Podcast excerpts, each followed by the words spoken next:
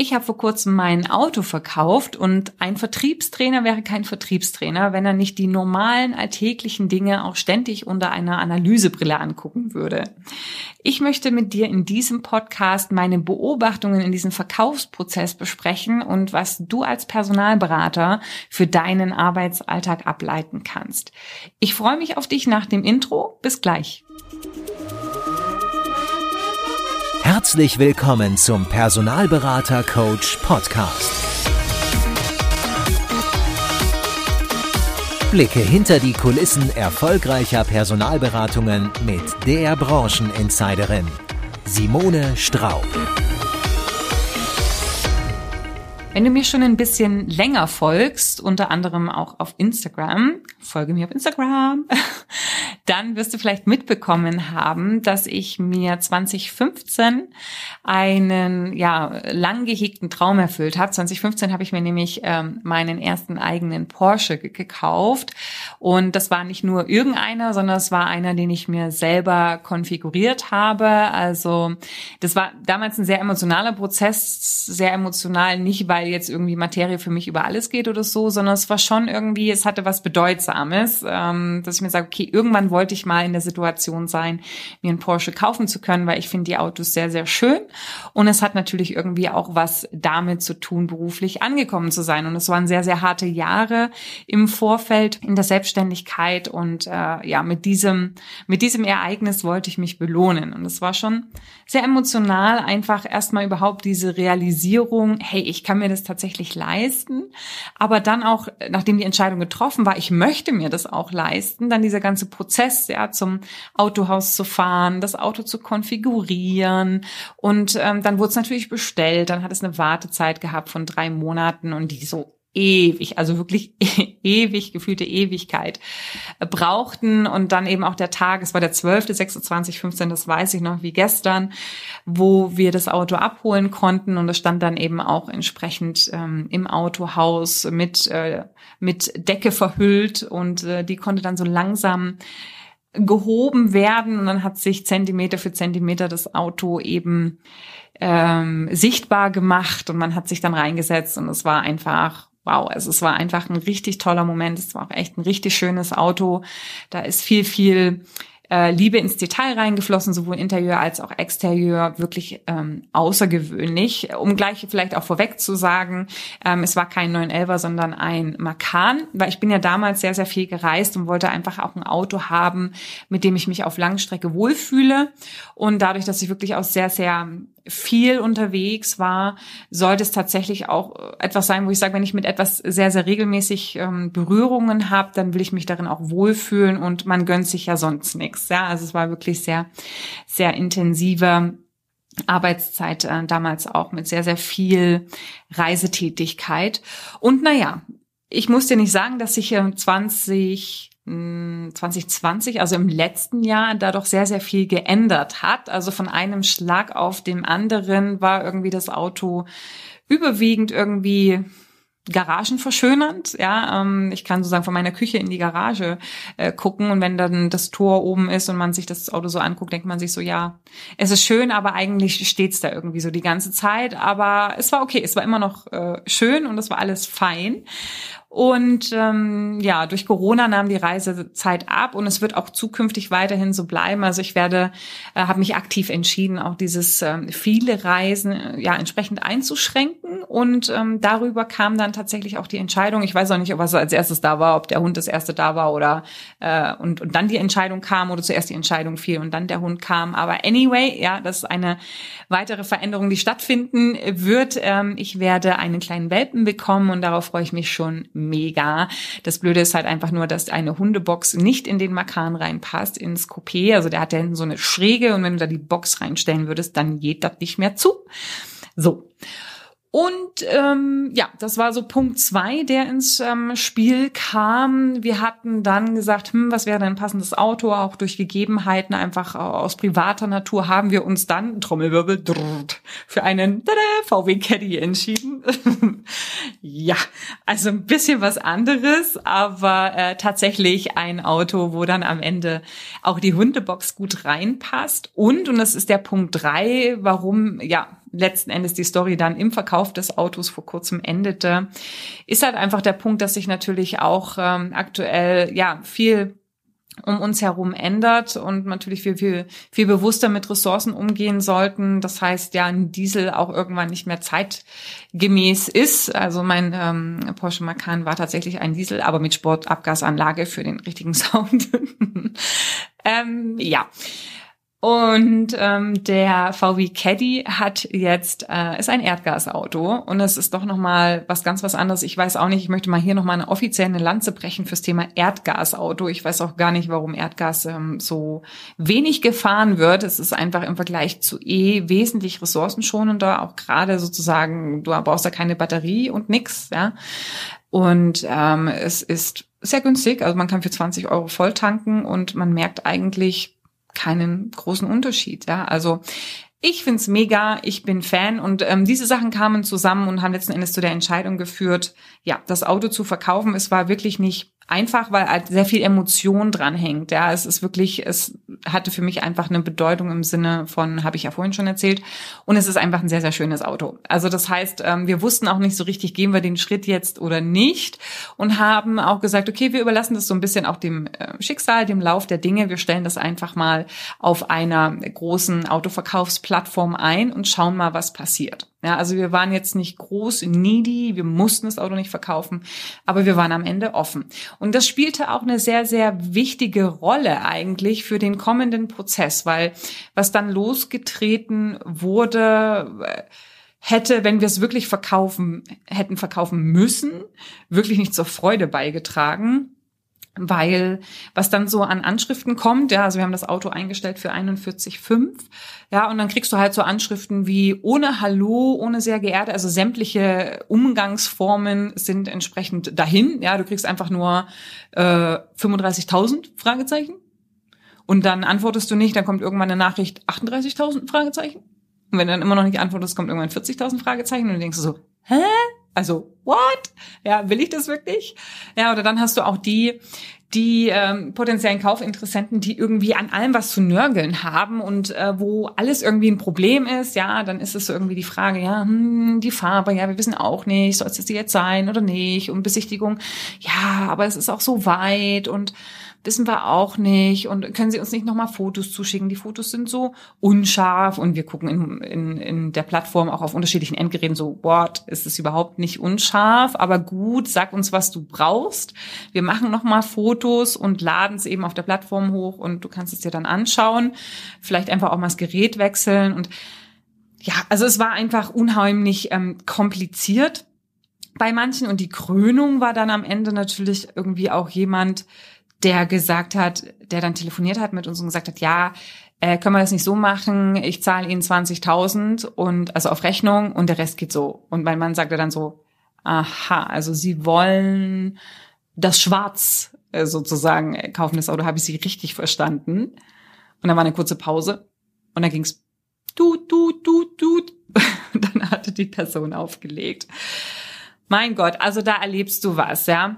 Und äh, es war sehr interessant. Also ich meine, dieser Prozess an sich, der hat uns zum Wundern gebracht. Wenn wir das Auto hätten wirklich verkaufen müssen, hätte es uns wahrscheinlich ins Verzweifeln gebracht, ja. Und das ist auch so diese, diese erste wichtige Reflexion, die ich sozusagen auch mit dir teilen möchte, ist auch so dieser Punkt. Es ist immer blöd, wenn du, wenn du in der schwächeren Verkaufsposition bist, ja, weil wenn du in der schwächeren Verkaufsposition bist, musst du dich eben auf Gegebenheiten einlassen, die einfach nicht deinen Wünschen entsprechen. Ja, dann musst du über den Preis verkaufen im Zweifelsfall. Ja, dann musst du dich mit anstrengenden äh, Personen sozusagen umgeben, dann läuft das Ganze nicht smooth und es ist einfach, es macht einfach unzufrieden. Ja, hingegen, wenn du aus einer starken Verhandlungsposition herauskommst, wo du sagen musst, okay, ja, ich kann das machen, ich kann mit diesem Kunden arbeiten, ich kann mit diesem Kandidaten arbeiten, ich muss aber nicht, dann wird dein Leben viel, viel angenehmer. Ja, also das heißt, die Message auch hier, tu was für die Pipeline, ähm, damit du nicht irgendwie so ein, dich so auf einen Kuhhandel einlassen musst. Ja. Der zweite Punkt ist irgendwie auch ganz interessant mein Mann hat ja in der Vergangenheit doch einiges an Autos verkauft. Ähm, man mag Autos ganz gern. und hatte auch so sein Vorgehen und seine Strategie entwickelt. Und erst fand ich es ein bisschen komisch, ja, weil er hat die Anzeige erstellt und hat nur als Kontaktmöglichkeit die E-Mail genommen. Ja, also hat er sonst nichts preisgegeben, sondern da gibt's ja dann diesen, diesen Button, Verkäufer kontaktieren und hat das sozusagen als einzige Option genommen. Und ich habe gesagt, what? Ne, so aus dem Recruiting heraus, schaff eine möglichst niedrige Einstiegshürde, ja, dass möglichst schnelle Kontaktmöglichkeit und so weiter ist. Und er sagt, nee, ich möchte das genau so. Ich möchte, dass sich das Gegenüber hinsetzt und eine E-Mail formuliert, weil das ist schon mal so das erste Filterkriterium zum realen Kaufinteresse. Es ging ja dann weiter, als dann sozusagen E-Mails kamen und die dann formuliert wurden, ne, mit zum Beispiel, ja, hallo, ich habe Ihr Auto gesehen, finde ich super interessant, sehr, sehr schönes Auto, würde Sie bitten, dass Sie mich zurückrufen. Und ähm, dann haben wir dann, ich habe meistens am Morgen oder am Abend geantwortet, ja, also zu Zeiten, wo man jetzt noch nicht so wirklich telefoniert und habe dann geschrieben, ja, freut mich, dass das Auto Ihr Interesse geweckt hat. Ähm, Sie können sich gern bei uns melden. Hier ist die Telefonnummer. Rufen Sie einfach durch, wenn es passt. Und was soll ich sagen? Ja, ich sag mal, 90 Prozent derjenigen, denen wir die Nachricht zurückgeschrieben haben, die haben sich nicht mehr zurückgemeldet. Ja, erst war es so super dringend und äh, sowieso, ja, und man hat sich gedacht, okay, jetzt, oh, das klingt irgendwie valide, und dann schickt man die Nummer und nichts passiert. Anderes Szenario, es kommt zu einem Telefonat und die erste Frage ist eigentlich die Frage, was kann man vom Preis machen? Äh, unsere Aussage war dann immer gewesen, okay, am Telefon schon mal gar nichts, ja. Wenn sie vor Ort sind, ja, und sich da vielleicht noch ein Makel ergibt, okay, sind wir die Letzten, die jetzt das, sage ich mal, am Preis scheitern lassen, aber am Telefon wird einfach nicht verhandelt, ja. Also ich habe dann verstanden, als ich so drüber nachgedacht habe, dass diese ganzen ähm, Themen sozusagen so eine Art Filter waren für meinen Mann. Filter, die richtigen Interessenten herauszufiltern und die Interessenten, die eben kein wirklich valides Interesse ähm, haben, eben außen vor zu lassen. Für mich, ich war die ganze Zeit so serviceorientiert, ne, im Personalberatergedanken. Ja, also ich muss es doch möglichst proaktiv machen, ja, und möglichst sozusagen die, die Hürden abbauen. Aber nee, im Nachgang betrachtet habe ich mir gedacht, nee, es ist eigentlich genau der richtige Weg. Ja, es ist einfach einfach wichtig, lieber weniger Prozesse, aber dann mit den richtigen Personen. Und dieses Thema Commitment-Checks, kleine Commitment-Checks im Prozess sind einfach mega wichtig, weil sie dir eine gute Vorhersehbarkeit oder eine gute Vorhersagegenauigkeit geben für ähm, den Fall später, ob das Ganze eben zu einem Abschluss kommt oder eben nicht. Ja, also das heißt, wenn wir darüber sprechen, zum Beispiel den Kandidaten zu bitten, nach dem Interview uns anzurufen. Ja, oder wenn es darum geht, einen Lebenslauf bis zu einem gewissen Datum uns zukommen zu lassen. Oder wenn wir den Kunden bitten, vor einem persönlichen Termin uns die Stellenbeschreibung zuzuschicken. Oder vielleicht auch, ähm, sage ich mal, im Erfolgsbasierten zum Beispiel die, die AGBs vor unserer Suche unterschreiben lassen.